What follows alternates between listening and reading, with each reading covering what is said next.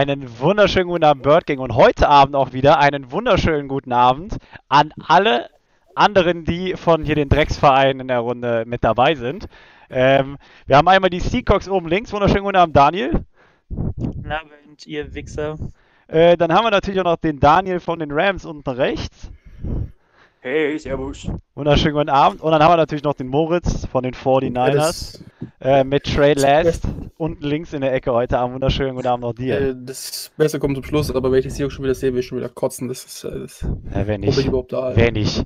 Hä? Also ich meine, das Logo ist ja allein schon das kreativste auf der Welt. Ja. Ja, ist ja wohl in der Fanabstimmung ganz klar so bestimmt worden. Stimmt, Und überhaupt das war nicht auch absolut gewesen. repräsentativ. Ich habe gehört, da, da, da ging alles mit äh, rechten Sachen zu. Und äh, Wie viele Nachrichten wir bekommen haben, dass das alles totaler Bullshit ist und Total die, die ganzen Umfragen gerickt und sowas. Ich denke mir so, Alter, es muss mehr, es muss mehr NFL-Fans geben als Seahawks-Fans. Streckt euch an, ihr Ficker. das war Vor auch. allen Dingen ist alle. Ja, red ruhig. Du, red- du, du hier gerade über Trey Lance am Lästern. Ist eigentlich mal aufgefallen, dass sein QB aussieht, wenn er mit dem Ball rennt, als wie so ein kleines Kleinkind in der Windel, der gerade irgendwie Süßigkeiten gestohlen hat? Ja, und das ist der einzige in der gesamten Liga. Hör mal.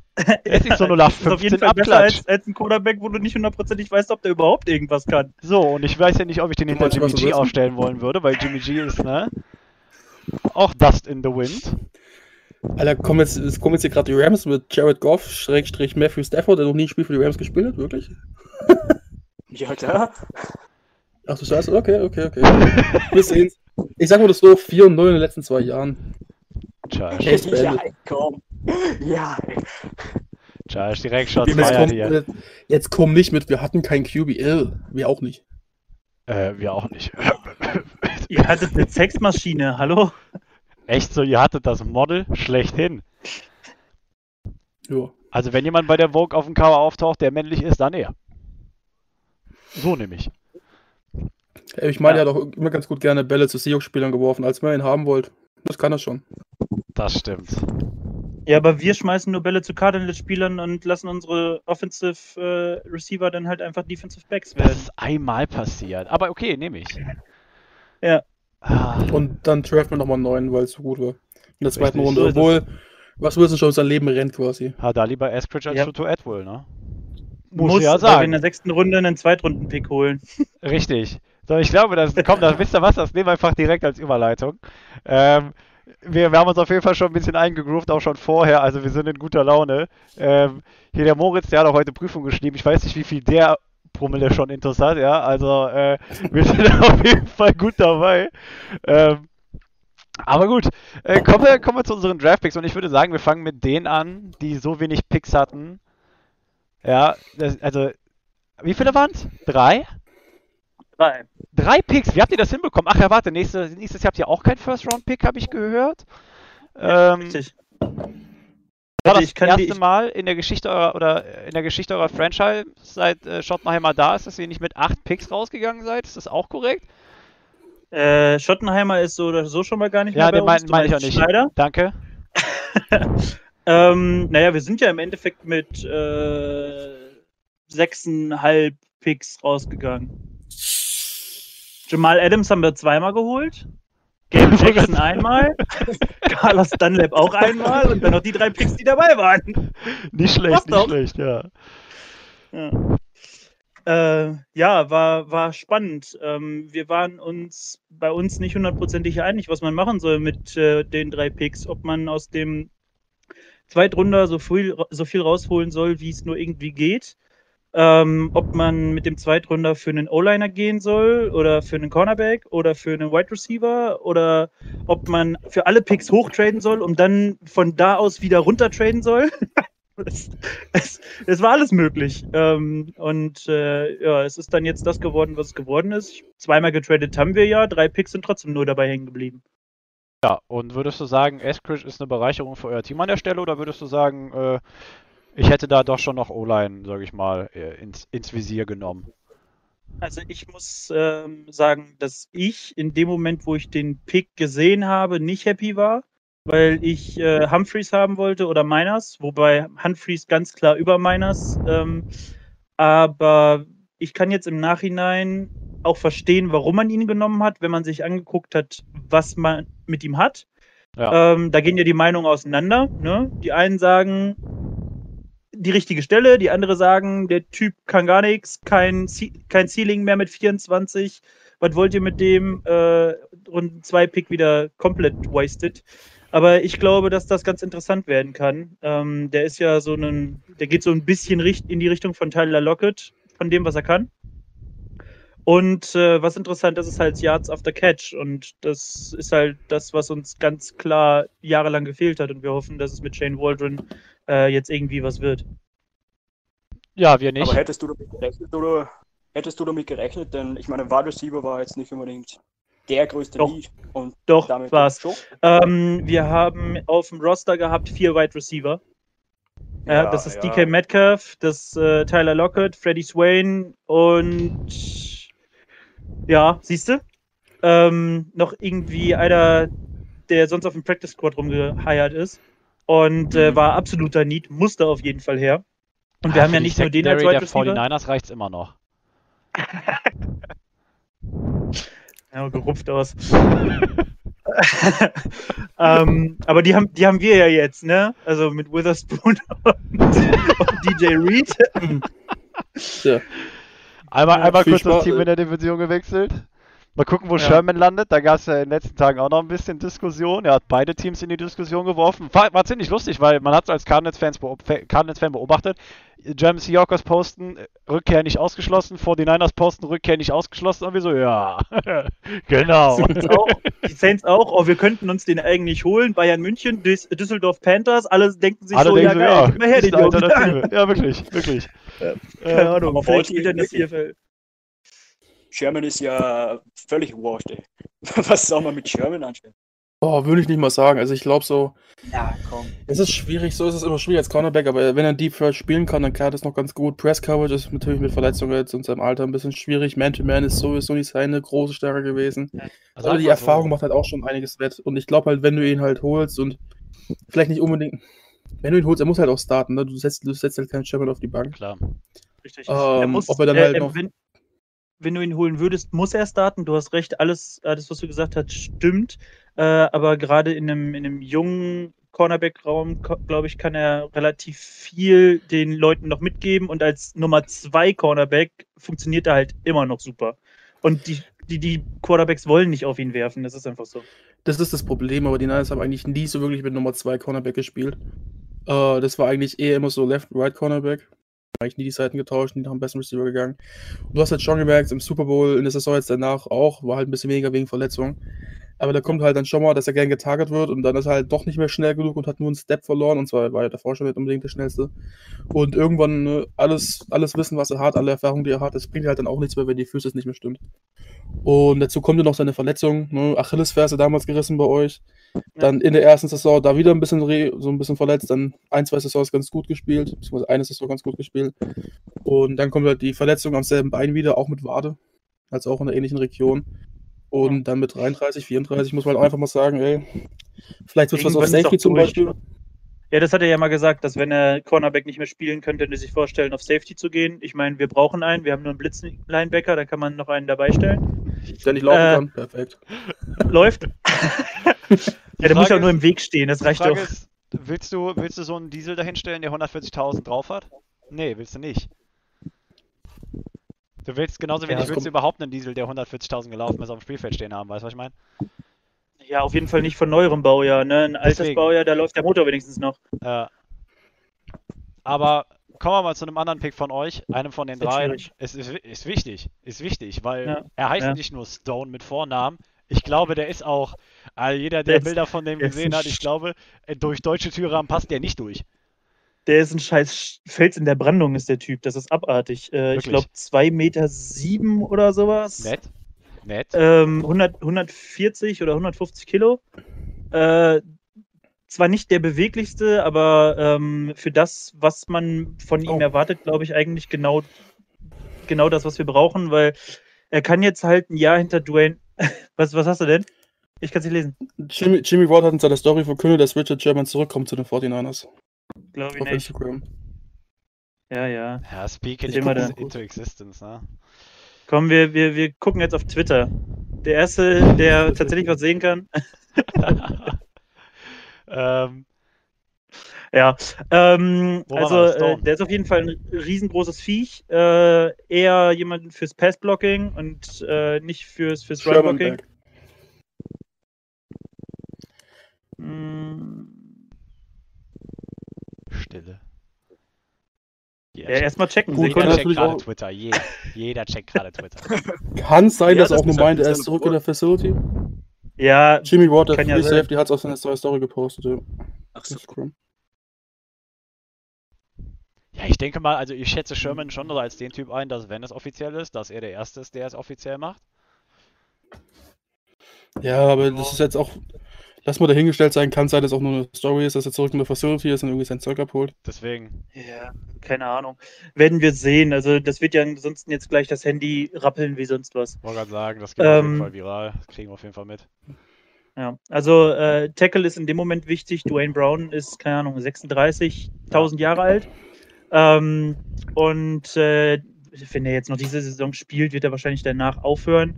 Ähm, Stone Forsyth ist halt jemand, der wurde von Runde zwei, späte Runde 2 oder Mitte Runde 2 bis in undrafted und darf überhaupt nicht bei der, in der NFL stehen, äh, äh, gerankt. Das ist halt spannend, was dann da rauskommt. Ähm, kann man noch überhaupt gar nicht einschätzen. Der Typ ist auf jeden Fall erstmal spannend dahingehend, dass er jetzt ein Jahr hinter einem der besten Left Tackles der Liga lernen kann und vielleicht sogar ein Einsatzzeit bekommt. Entschuldigung, von wem sprichst du? nur nochmal, nur nochmal fürs Trent Backup. Williams, Trent, Trent Williams ist bei den 49ers. Das Ich wollte sagen, Also, DJ Humphreys ist bei uns. Dwayne Brown ist Nummer verwirrt. 5 PFF. D- DJ, Humphrey, DJ Humphreys, kommst du jetzt wirklich mit DJ Humphreys um die Ecke? Ah, sowieso, hallo? Was haben die Rams dazu zu sagen? Gar nichts.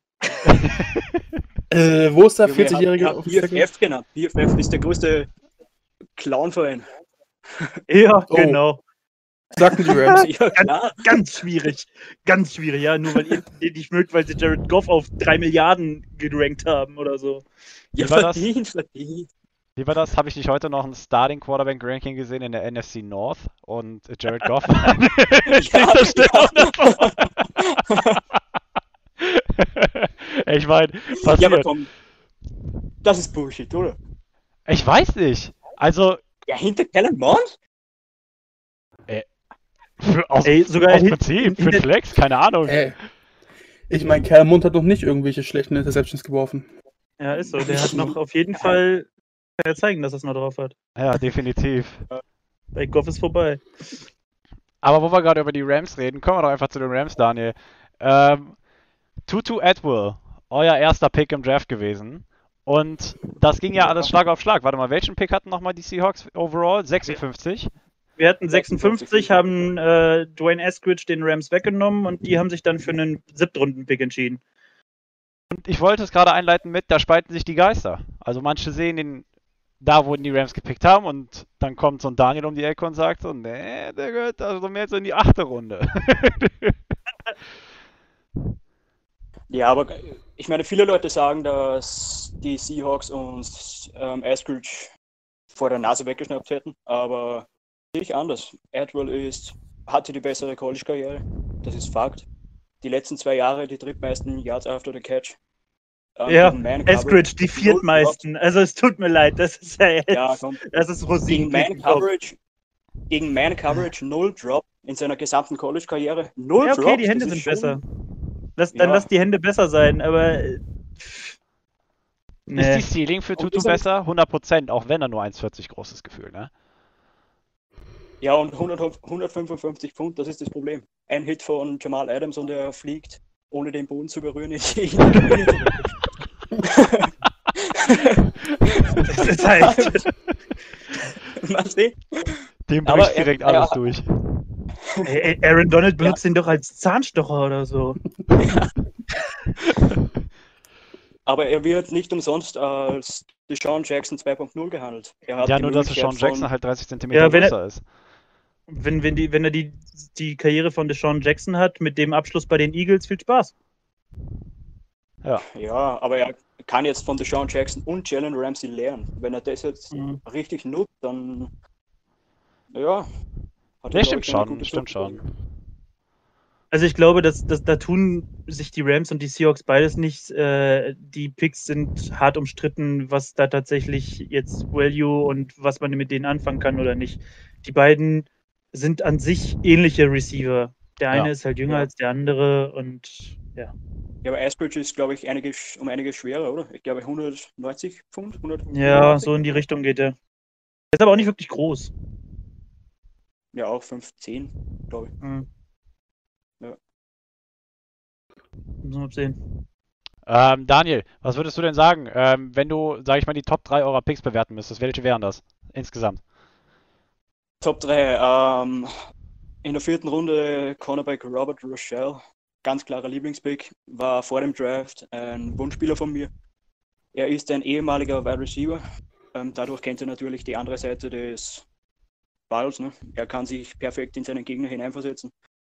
Er ist ein Ballhawk, hatte 10 Interceptions, 25 Pass Breakups, was aber jetzt nicht unbedingt positiv sein muss. Stichwort äh, Marcus Peters.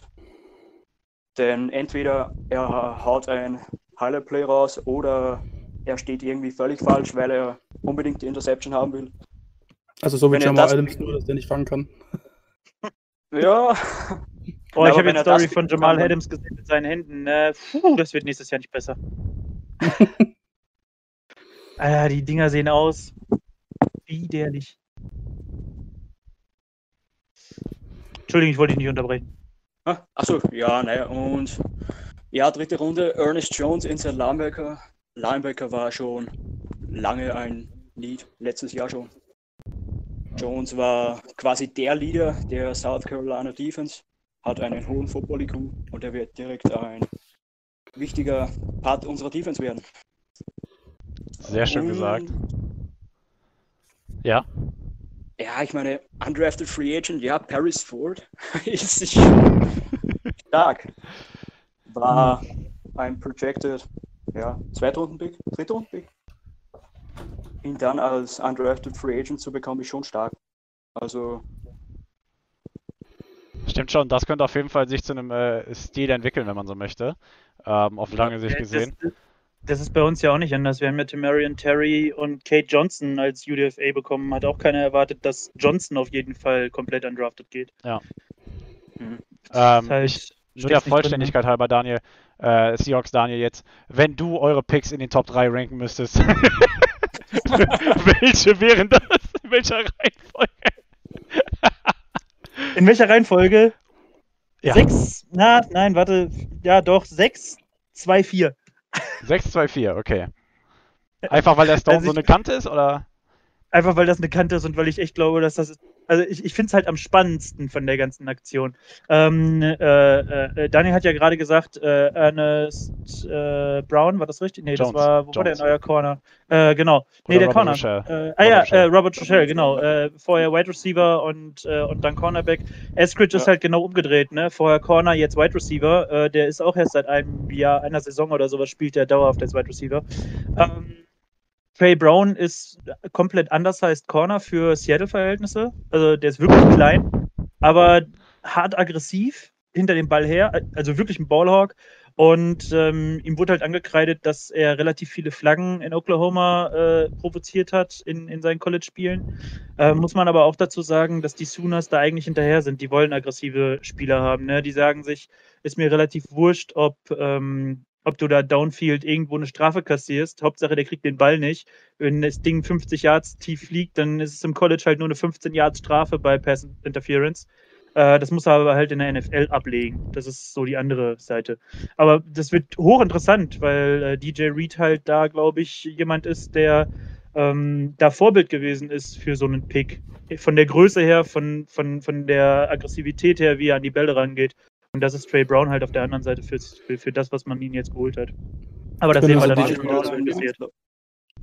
war nicht Brown ein Slot Receiver? Äh, nee. Ich meine nicht. Mhm. Alles klar. Also Trey Brown ist auf jeden Fall Cornerback. Ja, Ah, Slot, Slot Corner. Sorry. Achso, ja, nein, aber der wird bei uns Outside eingesetzt. Haben, hat äh, Carroll schon gesagt. Er sieht Ja, den nicht, er sieht den nicht Slot. Ja, wie groß ist denn der? Eigentlich. Auch 15 oder so, das ist auch ein Zwerg. Aber ey, keine Ahnung, was Ja. die mit dem vorhaben. Das wird spannend. Also, so haben wir halt noch nie gepickt. Aber wir reden viel zu viel über die Seahawks. Lass uns mal lieber äh, bei den 49ers reingucken. Ich wollte gerade sagen, jetzt, jetzt driften wir mal über die kommentiert 49ers rüber. Moritz, du wolltest irgendwas Ja, gesagt haben gerade. Wie bitte? Du wolltest irgendwas gesagt haben. Nur ich wollte nur sagen, könntest du bitte DJ Reed zurückgeben? Klar, Express-Schippung. Kommt zack rüber. Also, bevor ihr Reed zurückbekommt, könnt ihr Sherman haben. Nein, Daniels, was halten wir eigentlich Ja. von dem, von dem Trey Lance Pack? Was halten wir von dem Trey Lance Pack? Ja, Mac Jones wäre uns lieber gewesen, oder? McCorkle, glaub- bitte. Bitte nenn ihn doch beim richtigen Ja. Namen. ja, McCoy. Michael McCorkle, okay? Respekt muss sein. Ich will nichts sagen, aber. Ja.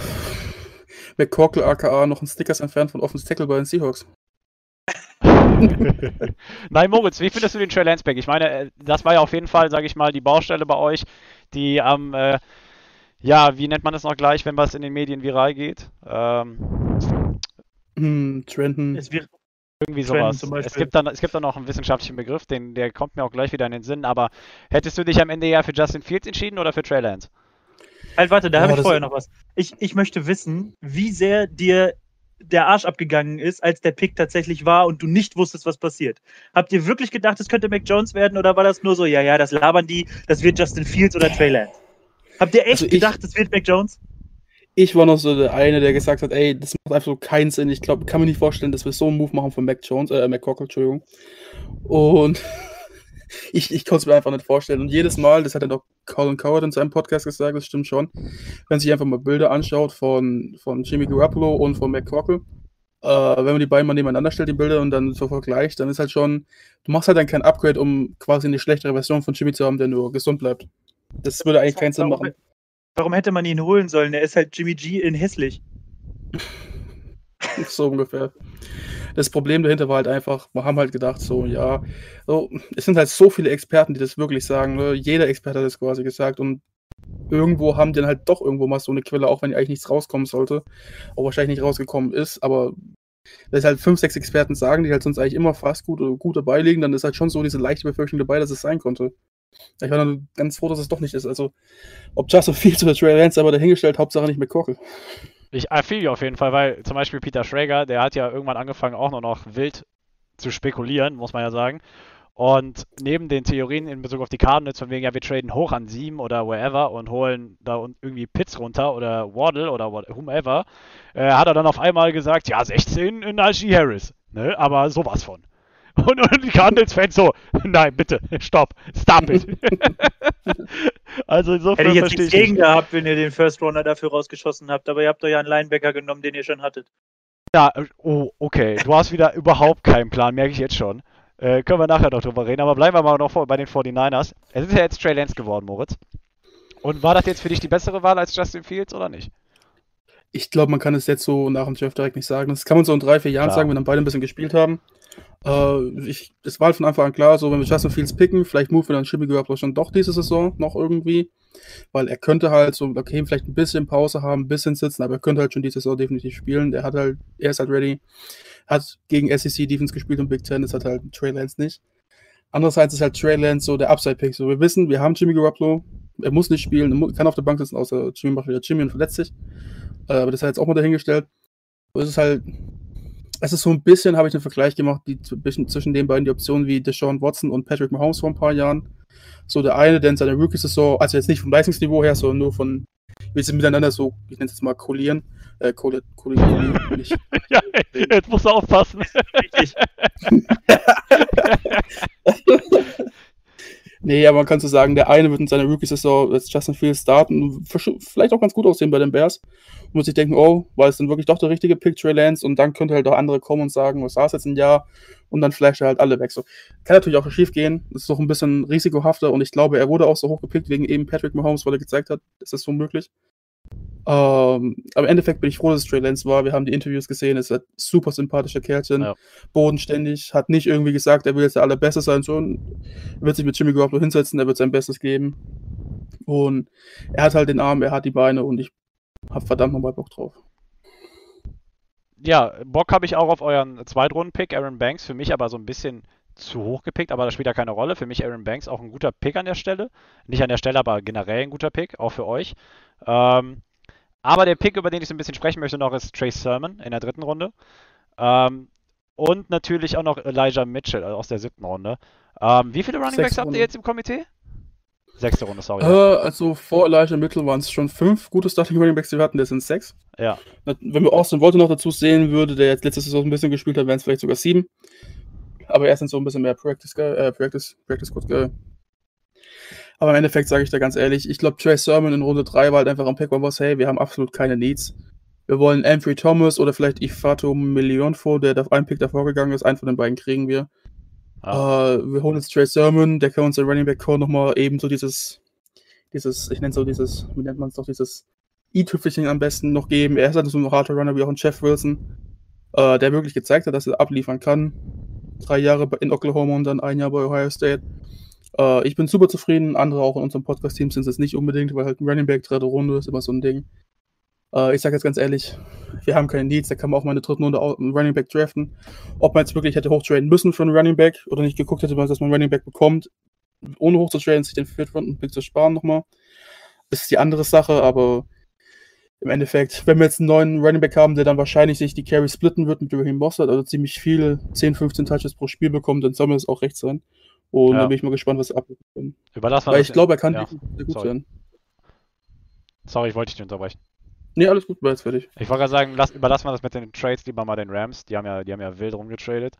Ähm, nichtsdestotrotz, ähm, hat er gerade eben gesagt, die 49ers hätten keine Needs? Habt ihr das auch so verstanden? Ich dachte, ich hätte Tilitos. Ich weiß nicht, was er meinte, aber ich habe es einfach mal stehen lassen und habe mich darüber okay, gefreut, okay, dass sie also lassen wir das so stehen. Pick ne? für einen Running Back ausgegeben haben. Aber ich meine, dagegen habe ich nichts, weil wenn du. Moritz, bitte. Nee, ich will nicht unterbrechen. Ich, nee, ich wollte eigentlich nur sagen, dass wenn du einen Running Back picken willst, ist es so, finde ich, Ende zweite bis Ende dritte Runde so der Sweet Spot dafür. Weil das ist meistens auch wirklich so die Region, wo du die zumindest in der Historie gesehen Running Backs findest, die dein Franchise im Zweifel auf ein anderes Level heben können am Ende des Tages. Ich hätte jetzt dritte bis vierte Runde gesagt. Ähm, und Ja, ich so. wäre halt für Trey Sermon dann nicht noch extra hochgegangen. Aber an sich ist es okay. Würde ich jetzt mal Es ist halt behaupten. Die Sache, es ist so ein bisschen, es hat mich so ein bisschen persönlich jetzt ohne mal die Verletzung davor an den Frank Gore-Pick 2004 oder 2005 erinnert. 2005 war es, glaube ich. So auch dritte Runde gewesen, Ja. ähnlicher Spielertyp. Ja. Äh, kann man schon mal investieren und im Endeffekt, hey, wenn es nichts würde, hat man halt einen Drittrunden-Pick verschissen. Das haben die Niners in den letzten Jahren auch schon oft genug gemacht. Er ist besser als ein ähm, First bei uns. Oder als den Second Wide Receiver Pick bei uns. So, es ist, geht, es ist okay. Ich bin mal gespannt, weil er ist eigentlich nicht so der Running Back, der jetzt in das Scheme reinpasst bei den 49ers. Also eigentlich überhaupt nicht. Ist eher so der Power Runner. Gut, auch eine gute Athletik, einen guten Antritt, nenne ich jetzt mal auf Deutsch gesagt. Aber rennt halt auch nur eine 4, 5, 7. Ich glaube, alle anderen Running Backs sind eher in eine 4, 2 oder 4, 3 Bereich bei den Niners. Bin mal gespannt, wie sich das ausspielt. Äh, wird aber bestimmt spannend. Das spricht auch vielleicht so ein bisschen mit dem Aaron Banks Pick noch. Äh, dass so ein bisschen so ein Culture Change haben will, dass man vielleicht so ein bisschen die Offense nochmal variieren kann. Dass man jetzt versucht, doch ein bisschen mehr Pound to Rock zu gehen noch, vor allen Dingen, wenn man dann noch einen Rookie hat. Äh, vielleicht ein bisschen mehr Inside Power Schemes zu spielen, anstatt Outside Zone Schemes. Bin gespannt, wie man einbinden wird. Na gut, braucht aber nicht unbedingt schnell sein, dann muss er einfach nur eine gute Balance haben und sich durchtrucken können. Ne? Dann muss er jetzt nicht High-End-Speed haben. Nee, muss er auch nicht, aber man hat auch schon bei ihm gemerkt, er hat so einen guten Antritt. Aber gerade auch so, ich nenne es jetzt mal vertikale Geschwindigkeit, äh, ja doch, nee, horizontale Geschwindigkeit, Entschuldigung. Also so Sideways laufen ist halt auch nicht so seine Stärke und das muss man halt bei den Niners im Scheme können. Ähm, und man merkt dann auch schon, dass er gerne von hinten noch eingeholt worden ist. Und das ist halt bei den Niners eigentlich auch nicht so gewohnt. Und auch nicht unbedingt gewollt. Es ist nicht unbedingt das Wichtigste, dass man High-End-Speed hat, äh, aber es ist natürlich nice to have. Ja. Wir werden sehen, wie, Nine- äh, wie die Culture ihn einbauen wird. Aber selbst glaub, wenn sie keinen Plan für ihn hätten- bei euch. Genau. Die High-End-Speed. Ähm, wie habt ihr denn den Cardinals Draft wahrgenommen? Was würdet ihr jetzt zu unserem Draft sagen? Also angefangen mit Savin Collins über Rondé Moore in der zweiten Runde und weiß nicht, ob ihr die anderen Picks gerade auf dem Schirm habt, sonst erläutere ich die euch auch noch schnell. Also, ich habe Savin Collins an der Stelle halt nicht verstanden, weil ihr Isaiah Simmons halt habt. Die beiden sind, das sind nicht dieselben Spieler, bei Gott nicht, nein. Ähm, sie sind aber beide in der Position variabel. Du kannst die halt auch woanders hinschieben. Und ihr habt Isaiah Simmons schon nicht eingesetzt, wie man ihn hätte einsetzen sollen. Äh, und jetzt hast du halt Savin Collins, der auch so flexibel ist und ich weiß halt nicht, warum da dann jetzt wieder ein Linebacker. Wäre da nicht was anderes wichtiger gewesen? Den verstehe ich auch nicht, aber dafür muss ich euch für einen Second Round Pick loben, dass ich das schon sagen kann, weil Rondell Moore in der zweiten Runde 49. Das war ein guter Value Pick. Auf jeden Fall. Daniel, was sagst du? Ja, Marco Wilson ist, kann ich nicht verstehen. Äh, also, was ist, kann ich nicht verstehen, aber es ist, er hatte auch seine Locker-Room-Problemchen, oder? Als er da den Schuh damals. Wow, jetzt wird die Suppe wieder aufgekocht. Yo! ja, er hat mal in dem Spiel gegen LSU einen Schuh 40 Yards runtergeworfen, das Spiel verloren, wurde damit eventuell ein bisschen Häme und schämenden Blicken beworfen, aber das ist einmal passiert und äh, ich glaube, er hat es auch sehr gut verarbeitet, insofern, als dass er den Fehler nicht nochmal macht. Aber ja, führ deinen Gedanken weiter aus. Ja, das war's. Aber Rondale Moore ist ein Stil. Das ist Hammerpick. Wundervoll. Und Take Owen in der sechsten Runde würde ich auch noch als guten Radio-Pick auf jeden Fall einen Stil bezeichnen. Hatte ich ein bisschen früher gesehen, persönlicherweise. Hätte mir auch mal teilweise bei den Niners gewünscht. Äh, sechste Runde kann auf jeden Fall nichts falsch machen mit. No Dito. risk, high reward, würde ich mal sagen. Dito. Bei uns ist halt immer so eine Sache, ne? Arizona Cardinals und Rookie Snap Count, das ist immer so. Ja, nee, das ist, als würdest du Elektroauto in Deutschland fahren und an jeder zehnten Tankstelle aufladen können. Du siehst Rookies nicht so viel spielen können und äh, bei uns zumindest und es ist kompliziert. Aber Savin Collins an der Stelle, also bei uns zumindest, oder es, es, es lässt zumindest ein bisschen hoffen, dass ja, es ist der zweite Inside Linebacker, wenn du so möchtest, in zwei aufeinanderfolgenden Jahren. Aber Steve Keim hat schon geäußert, dass er einen genauen Plan hat. Also er möchte Savin Collins auch wirklich straight als Mike Linebacker einsetzen, also dass er quasi die Rolle von Jordan Hicks straight übernimmt, die er ja gerade bei uns hat. Und ähm, ihn da auch, also wirklich, also er hat eine fixe Position für ihn. Das ist nicht wie bei Isaiah Simmons, wo du gesagt hast, ja, keine Ahnung, äh, wir werden da irgendwie ein Scheme-Fit finden, vielleicht auch nicht. Wir werden ihn als Safety rotieren, wir werden ihn dann mal irgendwie ins Slot-Corner stellen oder dann auch mal als Outside-Linebacker irgendwo hinlaufen lassen, aber äh, das ist bei Savin Collins zumindest bis jetzt nicht so. Und was den Savin Collins Pick noch ein bisschen attraktiver macht, ist einfach die Person, die er ist. Ich weiß nicht, ob ihr die, das Interview gesehen habt oder den Draft Call. Der Junge ist einfach, ihr habt Videotape verpasst, Freunde. Das müsst ihr euch angucken. Das ist der schönste, das ist der schönste Call aller Zeiten. Und das sage ich nicht, weil ich Cardinals-Fan bin, sondern das sage ich, weil ich den Call gesehen habe. Ähm, aber ungeachtet dessen, Rondé Moore steht ja bei uns oder bei vielen Cardinals-Fans zumindest insofern in der Kritik, als dass wir uns wieder sagen, ja, in Isabella 2.0. Ähm, zwei Picks später, glaube ich, war es, da wurde Terrace Marshall gepickt. Damals, ich weiß nicht, wie viele Picks später, nach Annie Isabella wurde DK Metcalf von, von euch aufgeschnappt. Ähm, das hat natürlich auch so einen gewissen Beigeschmack und man genießt das mit ein bisschen Vorsicht, aber was man sagen muss, ist halt, dass Rondé Moore nicht ansatzweise der gleiche Spieler ist wie Andy Isabella. Ähm, oder doch zumindest ganz andere Trades mitbringt und insofern ähm, da auch andere Dinge zu erwarten sind.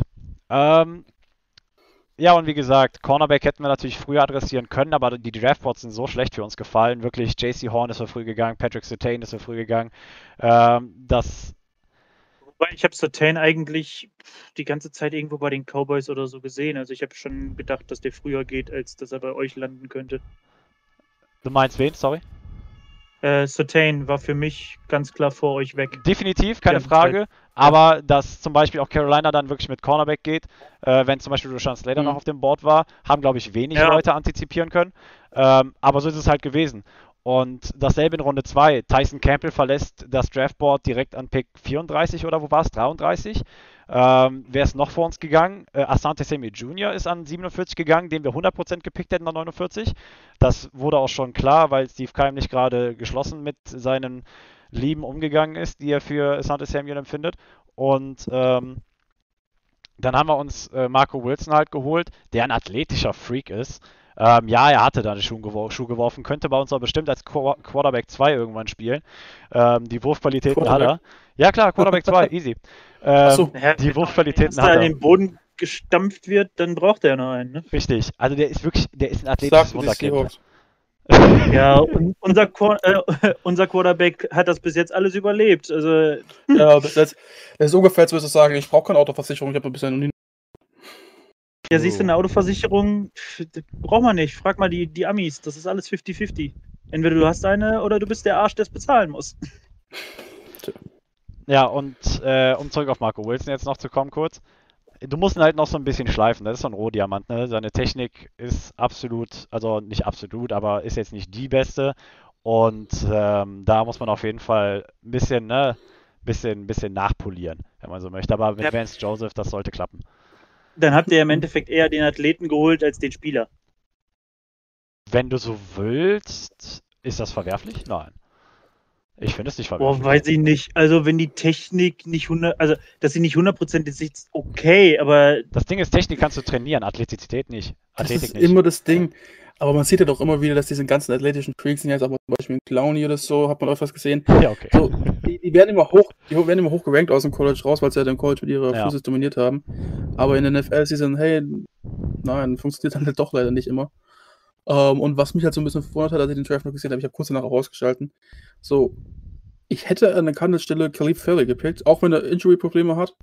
Warte, aber es Caleb Farley einfach- meinst du? Caleb Fairley, ja, Ja. der Cornerback. So, er hat Injury-Probleme garantiert, aber wenn er halt gesund bleibt, dann hätte die halt auch Nummer One Cornerback Material gegeben und das wäre an 16 ein sehr, sehr guter Pick gewesen. Ich muss tatsächlich zugeben, persönlich hätte ich ihn auch gesehen an 16. Ähm, weil, ganz im Ernst, am Ende hast du, kann es Injury Concern sein, ist mir eigentlich relativ wumpe. In NFL steht not for long. Jeder Spieler ist nur ein Spielzug davon entfernt, äh, komplett ins Krankenhaus geschickt zu werden und nie wieder das Spiel spielen zu können. Das ist unabhängig davon, ob du Injury prone bist oder nicht. Und deswegen habe ich mir gesagt, nimm Caleb Farley an 16, ganz im Ernst, just do it.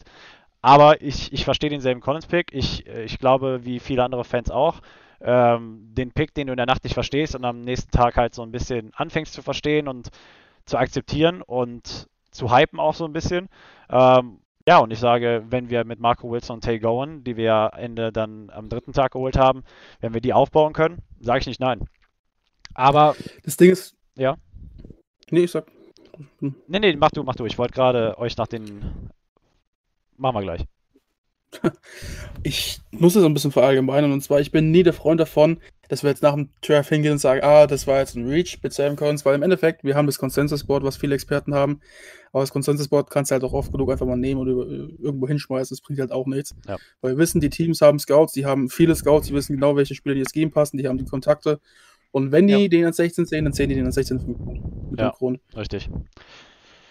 Also, äh, auch, keine Ahnung, jetzt die Draft Grades im Nachhinein, d- ganz ehrlich, das ist halt Clickbait. Das ist interessant, weil Ja, du willst gucken, ob, ob die, ob die Ex Experten äh, das genauso sehen, wie du es siehst, oder ob sie sagen, das war alles scheiße oder sonst irgendwas. Es ist halt spannend und es macht Spaß, aber an sich kannst du das erst in drei, vier Jahren oder wenn die Karriere von dem jeweiligen Spieler zu Ende ist, äh, äh, tatsächlich sagen, was, was da jetzt bei rumgekommen ist und was da nicht bei rumgekommen ist. Das ist einfach so.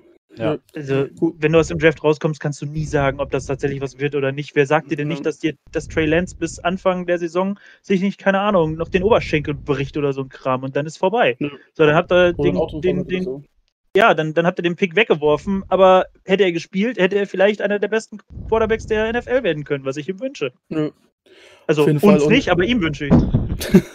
Das ist halt immer so das Ding, da muss man halt immer so ein bisschen hingehen. Und ich finde es auch gut, dass man da als Experte von außen hingeht und sagt, hey, wir hätten es vielleicht anders gemacht mit unserem Consensus Draftboard oder mit unseren Wegen. Aber das wollte auch dazu sagen, wir sind halt keine NFL-Scouts, wir kennen das Playbook nicht, wir wissen, was wollen die jetzt genau machen in der Saison, wie wollen sie, in welche Richtung wollen sie sich weiterentwickeln. Picken sie einen Spieler vielleicht, wie jetzt zum Beispiel ein Cornerback oder ein Safety, der wird dann auf der jeweils anderen Position spielen oder auch im Slot. So, wir wissen es halt einfach nicht. Und ich glaube, man kann ihn dann schon, gerade auch bei uns, ich war mit draften ja eigentlich alle ganz gut, sonst wären wir nicht da, wo wir sind. Äh, bis es auf die Rams vielleicht. Ähm, ähm, aber im Endeffekt, ich glaube, das sollten wir jetzt erstmal abwarten und dann sehen wir das weiter. Es ist doch eine Kunst hätte mal eine, zu draften hätte- ohne First-Round-Picks. Und Äh, da ja. musst du die Rams loben. Der braucht schon First Round Picks. Deswegen. Ich meine, die Seahawks können sich mit der ganzen Ja. Philosophie auch identifizieren, aber den Rams muss halt Props aussprechen, dass sie es halt trotzdem hinkriegen. Also, Ja, ist, also die, die Frage ist halt, dass das, was die Rams da ja gemacht haben, ist ja, sie holen sich Proven Starter für einen First-Round-Pick, anstatt sich einen Rookie ins Haus zu holen, wo Ja. du nicht weißt, was passiert. So. Äh, haben wir mit Jamal Adams auch gemacht. Ist jetzt die Frage, ob das so clever war oder nicht. Aber es ist halt eine valide Taktik, meiner Meinung nach. Äh, auf der anderen Seite, so kriegst du halt nie junge Starspieler, die wenig kosten, fünf Jahre lang. Eben. Und das Problem ist halt auch, die generelle Frage, ist es wert, zwei First-Round-Picks in einen Defensive Player zu stecken? Vor allen Dingen noch in den Box Safety. Ist so. Corner ja, aber in den Safety. Hm. Es ist auch schon in den Cornerback, würde ich halt mal sagen, hey, hat jetzt ein Defense-Spieler wirklich den Value, dass du zwei Picks dafür ausgibst, zwei First-Round-Picks? Weil, okay, wir können nicht wissen, was ein First-Round-Pick wird, aber er hat halt immer noch eine hohe Chance, dass es ein guter Spieler wird, im Gegensatz zu einem Late-Round-Pick. Und ich muss ganz ehrlich sagen, jeder Spieler, der in der Defense gut ist, zum Beispiel auch Nick Boss oder so, okay, Edge muss man da vielleicht immer ein bisschen rausnehmen, die haben einen größeren Impact. Aber du kannst im Endeffekt immer zum Cornerback Nummer 2 werfen, du kannst irgendwo anders auf dem Hinfield werfen. Aber mit einem Offense Player, wenn du dafür zwei First Round Picks gibst, dann kannst du ihn halt auch aktiv einsetzen. Das kannst du halt bei einem Defense-Spieler eher weniger. Außer jetzt vielleicht noch D-Line oder Linebacker, da verstehe ich es noch, aber halt generell DBs so viel auszugeben, ist so eine Fragezeichen. Vor allen Dingen, weil man sieht es ja auch im Draft, man sieht es ja immer wieder, du kriegst halt auch Fighting Safeties in der zweiten und dritten Runde oder auch in der späten Runde ganz gerne mal. Ja. ja. Vielleicht jetzt nicht unbedingt auf dem Niveau von Jamal Adams, äh, aber halt auch nicht. Ja, aber, aber jetzt, jetzt, jetzt, jetzt, mal ehrlich, ne? also Jamal Adams, ich, ich liebe den Typen für das, was er ist. Äh, und tschüss, die Rams haben keine Lust mehr. ähm, ich, und da sind sie wieder. Ähm, ich ich liebe den Typen für das, was er ist, aber er hat bis jetzt halt noch nicht die Beef-Fähigkeiten wirklich an den Tag gelegt. Ja, also klar, genau. da sind mal ein paar Passblocks drin äh, oder sonst irgendwas, aber an sich ist er bei uns halt Blitz-Linebacker und er kann ein bisschen covern. Das ist halt das Problem, was ich daran habe. Äh, dass ich, ich bin froh, dass wir ihn haben. Ob ich das im Nachhinein sagen würde, dass der Pick immer noch den Value hatte, Weiß ich nicht. Gut. So, Moritz, bevor du dich jetzt hier in Jamal Adams verlierst und in, in Draft-Theorie, äh, wollen wir das Thema nicht irgendwie mal schließen jetzt äh, mit dem Draft, würde ich sagen. Ähm, ich möchte euch auch gar nicht nach irgendwelchen Draft-Grades fragen, weil das haben wir eben auch schon zur Genüge ausgetreten. Ähm, da, wir können uns nächstes Jahr nochmal zusammensetzen, da können wir ein erstes Fazit ziehen und gerne können wir uns in vier Jahren nochmal zusammensetzen. Dann wir, haben wir alle einen längeren Bart. Äh, hoffentlich nicht vier Jahre im Lockdown gewesen, aber dann können wir uns nochmal darüber unterhalten. Äh, dir wächst kein Bart, Moritz, oder? Das, waren, das, sind, das sind drei Wochen. Nicht schlecht. Sportlich. Männlich. Hättest auch also, wenn wir, uns, wenn wir uns in 40 Jahren treffen, dann vielleicht. Äh, kommen wir noch ganz schnell zu einem anderen Thema. Und zwar haben wir ja alle über das International Pathway, äh, Pathway Programm die Chance bekommen, unseren, äh, sage ich mal, unser Roster um einen Spieler zu vergrößern, äh, einen Extraspot, sage ich mal, zu ergattern. Und jeder von uns hat, und hat sich ja da so einen Spieler geholt. Und ähm, Daniel, ihr habt einen ähm, was habt ihr Italiener ins Haus geholt, ne? Mit Max Pircher. Hast du dich über den schon so ein Richtig. bisschen erkundigt? War absolut keine Ahnung. Wenigstens ehrlich, komm jetzt. ja. Gut. Ähm, da hat es auf jeden Fall Max Pircher, sage ich mal, als O-Liner an die Los Angeles Rams geschlagen. Sehr viel mehr kann ich auch nicht sagen. Gut, dann haben wir das nämlich schon abgefrühstückt. Ähm, hingegen hat ähm, der Mexikaner Alfredo Gutierrez äh, zu den 49ers gehauen, auch O-Liner. Oh, schwieriges Thema. Ich habe mir so ein bisschen Tape angeschaut. Er ist so, das hat mich auch wieder gewundert, er ist eigentlich ein ziemlich massiver und großer O-Liner, der sich jetzt nicht so perfekt in das Scheme passt. Er passt eigentlich ganz gut zu Aaron Banks, nur halt deutlich schlechter. Ähm, es ist so die Frage, ist er wirklich ein Scheme fit oder nicht? Aber das ist bei diesen International Pathway Prayer Programmspielern eben ja. so ein Ding. Äh, ich glaube, die Chance, dass daraus was wird, ist halt immer sehr, sehr, sehr, sehr, sehr gering. Äh, und ich glaube, die nehmen halt immer die Spieler mit dem größten Upside und hey, vielleicht wird es was, vielleicht wird es nichts. Äh, wenn es was wird, ist schön, wenn nicht, ist auch egal, weil es eh kostenlo quasi kostenlose Spieler. Ich denke auch. Äh, dann hat es den deutschen Aaron Donkor ähm, zu, zu euch verschlagen, Daniel, ähm, an die Seahawks. Und ihr hattet ja sogar ja. schon so ein bisschen Kontakt mit ihm, ne? Äh, wir haben ein bisschen Kontakt mit ihm. Ähm, Christian Mohr, sein, sein Mentor und Coach, äh, war ja schon mal Seahawk, ja, für 2005, 2006 oh. hat er in Seattle gespielt. Ähm, und äh, ich denke mal, da kommt auch so ein bisschen die Connection dann zu den Seahawks hin. Aber ja.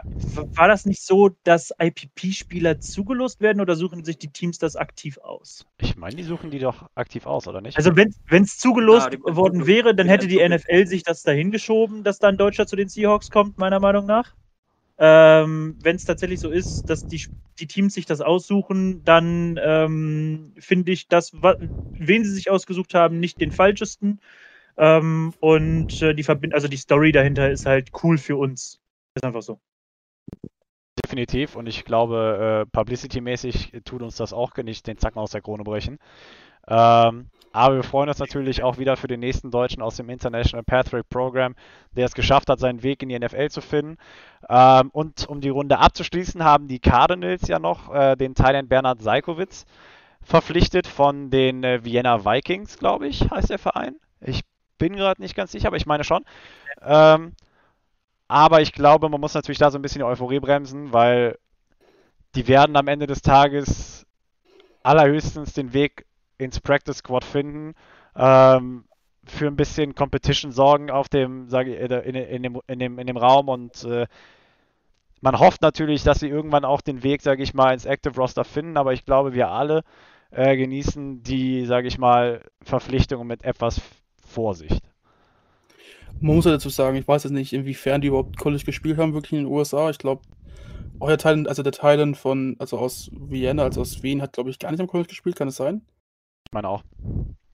Ähm, und dann ist halt so das Ding, so selbst wenn du sagst, du bist in einem sehr, sehr guten Team in Europa, vielleicht sogar einem der besten Teams, dann ist es halt ziemlich schwer zu vergleichen, weil es dann vielleicht, wenn man es im Vergleich setzen würde, so irgendwie so dieses Zwischending zwischen Division 3 und Division 2 in der NFL. Ähm, vielleicht so ein Bottomline, so ein mittelmäßiges Division 2 Team, wenn es maximal rauskommt. Und dann hast du da halt einen Star-Player und die Frage ist, der hat auch nicht wirklich viel Erfahrung darin. Er hat jetzt nicht gegen so viele Gegner gespielt, die auch auf dem Niveau sind, auch gegen keine besseren Gegner noch. Äh, kann da überhaupt was draus werden? Er hat natürlich auch nie so lange gespielt wie die Spieler, die in den USA sind. Die haben auch viel früher angefangen, überhaupt so professionell zu spielen, auch mit der Highschool schon. Das ist immer so ein Ding, es kann was werden. Ja. Natürlich, es kann vielleicht auch. Ja, aber ich würde mir nicht, draus so viel, nicht viel draus erhoffen. Aber ja, das wird sich mit der EFL definitiv ändern. Da ja. sicher einige, einige, einige Leute rübergehen in die Staaten, in die NFL. Hofft man zumindest, dass die ELF diesen. Äh, ich glaube nicht, dass die unbedingt. Ah, ELF, glaub, ja. Ich glaube nicht, dass die von der ELF in die NFL gehen. Ich glaube, die gehen von der ELF äh, vielleicht noch ans College, weil es vielleicht junge Spieler sind und äh, schaffen dann vielleicht den Sprung. Aber direkt in die NFL glaube ich nicht dran. Das ist das Ding. Die müssten halt erstmal, ich sehe so, dieses Niveau jetzt zur Zeit ist vielleicht ein bisschen höher als GFL. Ähm, ja, aber kannst du auch nicht so wirklich ja, sagen, das ist für, du musst erstmal Spiele abwarten. Genau, du hast halt noch nichts gesehen bei ja. ganz vielen Spielern weißt du überhaupt nicht, was da tatsächlich auf dem Platz passiert. Aber naja, also ich, ich, kann zum Beispiel, was du eben meintest, ob die in, im College gespielt haben, Aaron Donker hat im College gespielt, sogar in zwei verschiedenen. Mhm. Ähm, also der hat da auch die Erfahrung. Äh, Linebacker ist bei uns eine Position, die nicht allzu tief besetzt ist. Da könnte er vielleicht eine Chance haben. Special Teams Linebacker dann eventuell. Äh, aber äh, so eine Story wie Jakob Johnson hinzulegen, wird halt nicht jedem aus dem PFL-Programm äh, möglich sein. Und äh, sagen wir mal, er bleibt dieses Jahr auf seinem extra Practice Squad oder generell die Spieler bleiben dieses Jahr auf ihrem extra Practice Squad und dann haben sie nächstes Jahr, glaube ich, eher die Chance ins Roster zu rutschen als jetzt dieses Jahr schon. Dieses Jahr, ja, dieses Jahr sind sie ja gar nicht eligible zu spielen. Doch, natürlich. Nee, wenn sie jetzt, doch... wenn, Nein, wenn sie jetzt vor, vor den, also wenn sie die Roster-Cuts überstehen und direkt in den 53-Mann-Kader kommen ja, würden, dann, dann wären sie aktiv, genau. Aber Ansonsten sie von sind sie eben auf extra, auf dem Practice Squad in diesem extra Rosterplatz, den 11. Rosterplatz, der frei genau. ist, aber dann dürfen sie halt, von dem dürfen sie nicht aktiviert werden. Genau. Das ist genau. der Unterschied, genau. Ähm, das ist das Ding, was man halt auch dazu sagen muss, er ist auch mit seinem Coach fertig und wenn er halt wirklich das Niveau wäre, man kann es dazu sagen, er ist halt auch nicht normaler Undrafted Free Agent geworden. Ne? Wenn er ein bisschen besser gespielt wäre, wäre er vielleicht normaler Undrafted Free Agent gewesen. Von daher, ich meine, vielleicht, vielleicht ist es auch sogar ein negativer Punkt, dass er in den USA am College war, weil dann haben ihn die Scouts auch wirklich gesehen. Scouts haben Tape über ihn gesehen, das haben sie in Vienna vielleicht nicht bei eurem Thailand, oder generell in Europa, wenn sie nur hier gespielt haben und da kann halt vielleicht nochmal eher was draus werden, weil es die größere Unbekannte ist. Das ist halt alles Glücksspiel und ja. gucken, was passiert. Ist einfach so. Genau. Ich denke auch. Aber wir wünschen natürlich nur das Beste den Spielern.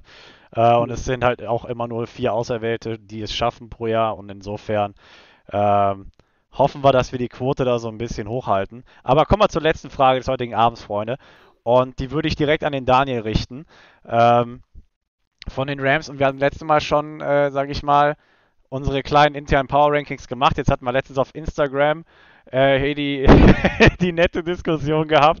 Ähm, und kurioserweise standen da die 49ers an 1 und da war ich, nee, also sorry, aber das kann nicht sein. Aber gehen wir das nochmal durch. Daniel, wenn ich mich recht erinnere, hattest du letztes Mal auch die Rams auf 1, gefolgt von den 49ers und du hattest, glaube ich, Zitat, Seattle und Arizona kloppen sich um Platz 3. Nein, die, die Cardinals auf Platz 2, richtig. Stimmt. Ähm, ah, entschuldige. Genau. Ähm, das Problem bei euch ist, ich bin kein Freund von eurem offensiven System. Dieses Spread, Air Raid, vor allem mit Kyler Murray, das ist doch die größte Talentverschwendung, oder? Meiner Meinung nach. Naja, wenn du, so sage ich mal, einen hybriden Spielstil etablieren kannst, dann nicht. Hat ja gut auf gut funktioniert, die ersten acht Wochen letztes Jahr. Ähm, ja, aber wenn du, wenn du halt irgendwie raus hast, ein Element aus unserer Offense rauszunehmen und uns eindimensional werden lässt, dann ist es Talentverschwendung. Ja. Ja, wobei Play Action viel besser zu euch passen würde. Siehe Würde auch, oder, oder auch äh, Pre, Pre-Snap-Motion oder sonst irgendwas, damit da mal ein bisschen Bewegung Ja. in die Sache kommt. Aber da ist nichts. Aber erzähl weiter. Ja, eben wie gesagt, Rams auf 1, Cardinals auf 2. Wenn ihr euer offensives System fixen könnt, dann sehe ich tatsächlich die Cardinals auf 1 nächstes Jahr. Ähm, äh, ja, die 49ers auf 3 und die Seahawks aus Prinzip auf 4. Aber um Was, haben wir eigentlich den Rams getan? Ganz ehrlich, die 49ers hassen uns schon die ganze Zeit. Ihr habt uns in den Playoffs fertig gemacht. Jetzt könnt ihr euch uns auch mal was schenken. Meine Herren. Nur weil wir mit, ein bisschen mit Zigarre durch die Gegend eiern und euch schon in den Urlaub eingeladen haben, seid ihr pissig noch. Die Frage ist halt nochmal vielleicht ein bisschen aufs Scheme rauszukommen. Kann Jeff Kingsbury das überhaupt ändern? So, das habe ich auch immer, weil ich Cardinals-Spiele gesehen, äh, gesehen habe, auch so gedacht, so, ist es jetzt wirklich mit Kingsbury getan, weil er hat ja gezeigt, er kann es nicht. Und ihr habt ja die perfekten Voraussetzungen mit den Spielern, den ihr habt, eigentlich auch ein Sound-Scheme aufzubauen, wie es die Niners haben, ähnlich, oder auch die Packers oder jetzt mittlerweile dann auch die Jets. Ähm, das, ihr hättet perfekte Voraussetzungen dafür, ihr habt den QB dafür, der das machen kann. Ja. Also so eine Mischung aus West Coast und äh, West Coast und Outside Zone Offense. Ihr habt die O-Line dafür, die athletisch genug ist. Ihr habt eigentlich, ihr habt die Running Backs, die schnell genug sind. Ihr habt die Receiver dafür natürlich. Ihr könnt das perfekt machen. Auch Preset Motion. Das ist halt nur die Frage, wenn es der Coach nicht kann und der Coach nicht will und der halt das Scheme ein bisschen simpler halten will von vornherein. Das zeigt es halt für mich auch vielleicht so ein bisschen, dass generell das, das Problem ist, wenn Coach, Coaches direkt als Head Coach in die NFL kommen. Definitiv. Und die Diskussion ist auch aufgekommen, ob man nicht sogar den Cardinals wünscht, dass sie dieses Jahr nochmal richtig abkacken gehen. Also wirklich mit fünf Siegen oder was aus der Saison. Du sagst, okay, Cliff Kingsbury ist es nicht und du holst, keine Ahnung, den Offensive Coordinator von den Buffalo Bills oder sowas, stand schon in der Diskussion für einen äh, Head Coach Posten äh, und holst den dann rein und läufst das Ganze mit Kyler Murray in seinem letzten Vertragsjahr, wenn du die 50 Option nicht ziehst, aber das wird passieren. Aber selbst da verdient er schon gut Geld. Ähm, einfach, dass du dir wirklich wünschst, dass die Cardinals halt auf die Fresse fliegen die Saison und, sage ich mal, verstehen, dass Cliff Kingsbury nicht der Mann für den Job ist. Aber ähm, die Hoffnung bleibt bestehen, dass Cliff Kingsbury, er hat im ersten Jahr Fortschritte gemacht. Okay, das Team von drei Siegen zu verbessern, war jetzt nicht das Wunderding. Ähm, ist dann von 5 auf 8 Siege gekommen und man hat auch, finde ich, gesehen, dass er das dazu in der Lage ist, das Team zu verbessern, aber was bei Cliff Kingsbury halt so ein bisschen das Ding ist, er kann schlecht coachen, wenn man so möchte. Coaching-Elemente wie Time Management und whatever, das, das liegt ihm halt einfach irgendwie noch nicht so richtig. Und die Hoffnung aber bleibt, dass er halt genauso wie von Jahr 1 in Jahr 2, von Jahr 2 in Jahr 3 äh, adaptiert, Riesenschritte macht und die Offense dahingehend so ein bisschen umstrukturiert, aber das wird sich zeigen. Äh, Moritz, du äh, kannst auch direkt übernehmen und sagen, wie dein Power Ranking aussehen würde, Status Quo. Es ist, es ist wirklich schwierig, dadurch, dass wir jetzt keinen, ich sag mal, dass wir jetzt einen Spieler genommen haben, der auf, in Jahr 1 auf der Bank sitzen wird, würde ich uns ein bisschen schlechter darstellen, weil wir halt einfach ein bisschen weniger Talente haben als ihr. Ähm, im Sinne von aufgestockt. Es ist schwierig. Es ist wirklich schwierig. Ich würde sagen, dass die Rams und die, Sea äh, die Rams und die 49ers sich eventuell um Platz 1 klopfen. Ähm, also natürlich, wenn alle gesund bleiben, ist immer so die Voraussetzung dabei. Äh, die Cardinals und die Seahawks vielleicht so einen Tacken schlechter sind. Und ich würde mich gar nicht genau auf Zahlen festlegen und halt sagen, dass die Rams und die 49ers vom Team her, allein schon vom Niveau her, so ein bisschen höher sind als die Rams und äh, als, die, als die Seahawks und die Cardinals. Äh, aber wir wissen, es ist eine Verletzung und es kann komplett anders aussehen. Wenn wir jetzt unbedingt Zahlen brauchen, würde ich natürlich sagen, 49ers an 1.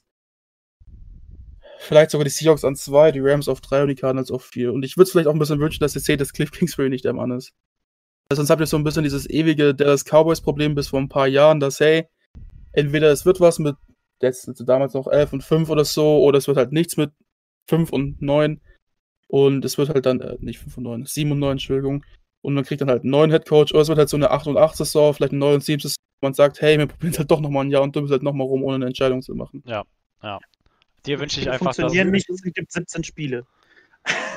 Daniel, jetzt was du mittlerweile, ich meinte davor. Hm? Ja, würdest du Trey Lance starten lassen? Es ist schwierig, ich würde eigentlich auf jeden Fall Nein sagen, weil ich habe einfach die Befürchtung noch nicht seine Accuracy. Wir haben ihn halt 2020 nicht spielen sehen, ne? Nicht wirklich bis auf ein Spiel. Das heißt, er kann auch natürlich sich stark verbessert haben in der Zeit. Er hat ja auch gearbeitet mit einigen QB-Coaches, die sehr bekannt sind. Aber im Endeffekt, er ist halt nicht wirklich so weit. Und wir haben diese Luxussituation, dass Jimmy Garoppolo, wenn er so ziemlich okayer QB ist und über, überdurchschnittlicher QB. Und ich würde ihn lieber sitzen lassen, als ihn zu früh starten zu lassen. Also natürlich, wenn es was wird, und Kyle Shanahan hat es ja auch gesagt, er hat keinen, also der Starter genau jetzt ist Jimmy Garoppolo, aber wenn halt Trey Lance ins Camp kommt und Jimmy Garoppolo von seinem Thron stößt, dann ist er der Starter. Während der Saison wird er halt immer den besseren QB starten lassen und wenn Trey Lance es ist, dann ist es Trey Lance, wenn nicht, dann nicht. Was für ein Thron? Kippt er den dann einfach von der Toilette oder? Sorry, der hockt schon Jamal Adams drauf.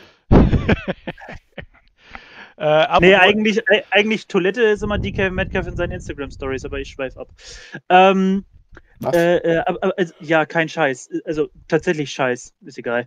Ähm, auf jeden Fall, ich würde Trey Lance, ich, ich weiß es nicht, ich würde mir tatsächlich überlegen, ob ich ihn unbedingt sitzen lassen würde, wenn eure Saison eventuell gebraucht sein sollte und man die Möglichkeit hat, ihn spielen zu lassen, um, um äh, ihm Erfahrung zu geben, dann halt, dass er gut beschützt wird und nicht dauerhaft auf die Fresse bekommt. ja? ja? Das wäre wichtig. Äh, Glaube ich, dass es nicht schlecht wäre, wenn er Spielerfahrung in der NFL hätte, anstatt ihn das ganze Jahr sitzen Aber davon gehen doch 49ers-Fans nicht aus, Daniel, dass die Saison gebraucht sein wird. Hallo?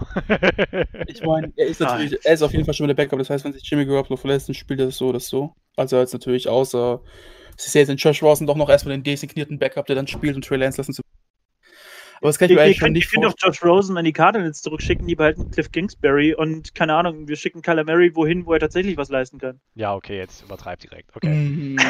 Gut, legen wir das Thema an Akta. Ähm, Daniel, kommen wir zu deinem Power Ranking, um die Sache abzuschließen. Obwohl, ich muss ja auch noch meins abgeben, aber hau rein. Ja auch noch deins. Hau rein. Ähm, ich finde es tatsächlich sehr schwer, weil ich glaube, also nach wie vor die NFC West wird die stärkste Division werden glaube ich, mal wieder in der NFL. Je nach, also wenn alles so läuft, wie es laufen kann und laufen sollte, dass sich niemand irgendwie verletzt oder so, ähm, was nicht passieren wird. Aber wenn, wenn du dir das so anguckst, stehen da vier Playoff-Teams. Das ist einfach so. Und da finde ich es echt schwer, die zu ranken. Ähm, ich glaube, dass die Seahawks Offense, die neue Seahawks Offense, wenn sie so funktioniert, wie wir uns das erhoffen, äh, eine ziemliche Überraschung werden könnte ähm, und ziemlich abgehen dürfte. Und dementsprechend würde ich, glaube ich, uns auf die 2 setzen. Äh, und jetzt habe ich ein Problem, weil ich nicht weiß, ob ich den 49ers mit dem mit, mit Garoppolo tatsächlich den Shot auf die 1 geben würde oder sagen würde, die Rams können mit Matthew Stafford echt ordentlich was aufräumen. Ähm, das wäre bei mir echt so eine 50-50-Angelegenheit. Sagen wir mal, Stafford ist proven Starter, der reißt bei den Rams was, dann würde ich die Rams auf die 1 setzen, Seahawks auf 2 ähm, und die Niners auf drei. Und ich wünsche es tatsächlich auch den Cardinals, dass sie nochmal den vierten nehmen, um Cliff Kingsbury loszuwerden. Wenn ihr aber ordentlich reinhaut, ist das, glaube ich, alles austauschbar. Also da kann ich mich überhaupt nicht festlegen. Ich glaube, dass das einfach alles zu nah beieinander ist. Ja, und ich glaube, ich bringe jetzt einfach mal ein bisschen Schwung in die, in die, in die, in die, in die Kartoffel hier.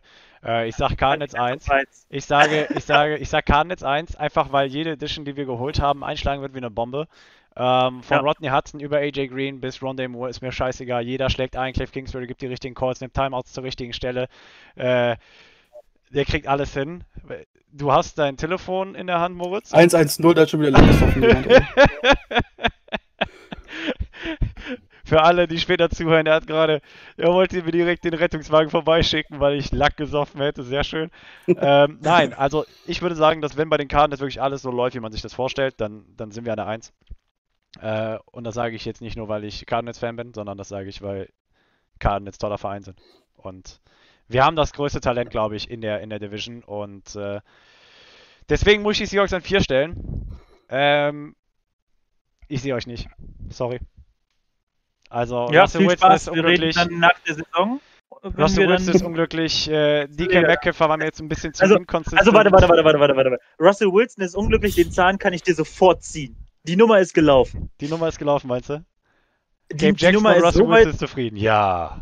Ja. Die, die, die, Nummer ist, die Nummer ist gelaufen bis zu dem Zeitpunkt, wo irgendeine total bescheuerte Edition dazukommt und oder wir die ersten fünf Spiele verkacken.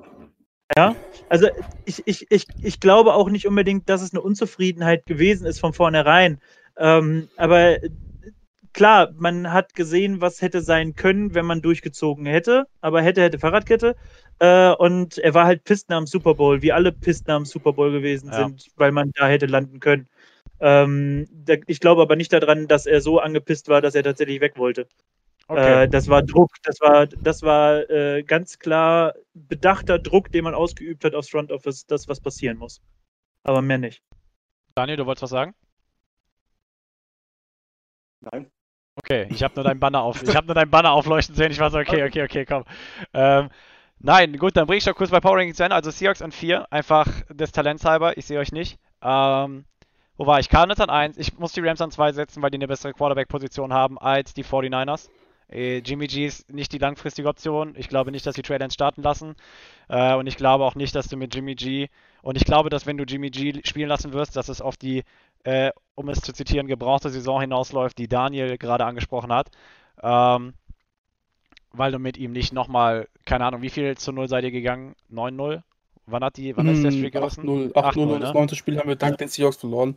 Ja, guck, so kann's gehen. Ähm, ich glaube nicht, dass euch Garoppolo nochmal auf den heiligen Schein führt und deswegen glaube ich eher, dass es auf eine gebrauchte Saison hinausläuft bei den 49ers. Ähm, und dann wird Trey Lance irgendwann übernehmen in der Mitte der Saison. Würde ich ihm zumindest wünschen, ähm, damit er einfach früher so ein bisschen das Spielfeld sieht. Und deswegen mein Power Ranking: Cardinals 1, 5 Flex, Rams 2, 49ers 3, Seahawks 4. Also Fazit, das Ding kann jeder gewinnen. Korrekt. So, Also Im das- Endeffekt. Das, Aus, äh, außer Konsens ist Seahawks nicht, ja, weil die waren nirgendwo auf 1, nicht mal bei mir. Ja, ich glaube, darauf können wir uns einigen, oder? Ausschlussverfahren. ich glaube, der wahre Konsens ist, dass wir uns jetzt drei zusammensetzen, einen Roadtrip machen und zu Joshua fahren und mal ein bisschen verprügeln. Ja, bin ich dafür. Das wäre natürlich auch eine Option. Gut, ähm, Jungs, was wolltest du sagen? Kleiner Spaß natürlich. Kleiner Spaß natürlich, nein. Wir fahren das. Ich habe den Mietwagen schon gebucht. Ja, wollte gerade sagen. ähm, gut, Jungs, ich Okay. danke euch wie immer dafür, dass ihr euch die Zeit genommen habt. Ähm, ich denke, interessanter und ein bisschen mehr Spice in die, in die Runde kommt nochmal, wenn in, äh, ich glaube, nächste Woche, ja, in sechs Tagen wird der Schedule veröffentlicht und dann haben wir nochmal ein bisschen mehr Gesprächsstoff. Vielleicht sehen wir uns ja äh, bis Ende Mai nochmal wieder oder sowas. Ähm, Kann ich schon mal eine- Sneak Peek geben? Ich habe einen angeblichen Schedule schon gesehen. Ich glaube, die ersten zwei Spiele sind 49ers Arizona für, für Seattle. Angeblich. aha. Ob das so ist, keine Ahnung, aber das ist das, was ich so gesehen habe. Weißt du auch, ob heim und auswärts? Äh, nee, das weiß ich tatsächlich noch nicht hundertprozentig. Okay, wenn es so sein wird, werde ich an dich denken. Ähm, Daniel von den Rams, vielen lieben Dank auch für deine Zeit. Danke, dass du da warst. Das gleiche gilt natürlich auch dir, Daniel und Moritz. Euch, so rum. Danke, dass wir, hier, dass wir hier sein durften. Hat wieder Spaß gemacht. Gar kein Thema, macht immer Laune. Ähm, ich finde auch diese Division Talks haben immer so eine gewisse geile Dynamik, einfach weil wir uns alle gegenseitig lieben und hassen und das ist, das ist toll. Es ist klasse. Und Ken. und kennen. So. Und ähm, insofern, verbleibe ich mit den Worten, folgt uns überall äh, auf jeder Social Media Plattform, wo wir vertreten sind. Facebook, Instagram, Twitter. Wir sind überall für euch da. Halten euch überall auf dem Laufenden. Folgt auch 49ers Empire Germany auf Instagram oder den German Seahawkers, die sogar noch die beste Website haben, die es gibt. Äh, oder auch Rams Germany auf Instagram. Ähm, wir sehen uns und hören uns nächste Woche wieder. Und mit den schönen Worten verbleiben wir wieder. Rise up, Red Sea. Go Hawks. Der muss